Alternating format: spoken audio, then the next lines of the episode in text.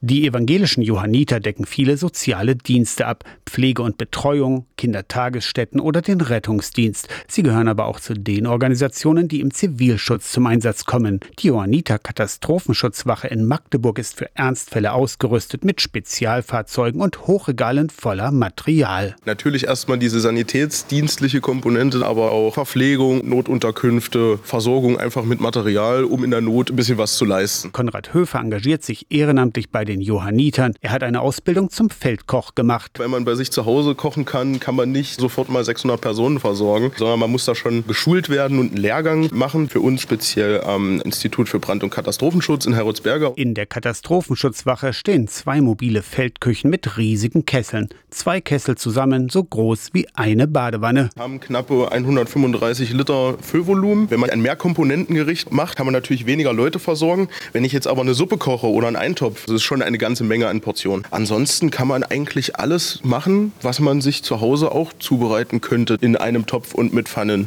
Wir haben auf der anderen Seite noch Backmuffeln, da kann man im Endeffekt das auch als Backofen nutzen. Und klar, Ehrenamtliche werden auch hier immer gesucht. Wenn ihr neugierig seid aufs Ehrenamt bei den Johannitern, bei Instagram oder Facebook findet ihr auch die Johanniter Magdeburg. Aus der Kirchenredaktion Torsten Kessler, Radio SAW.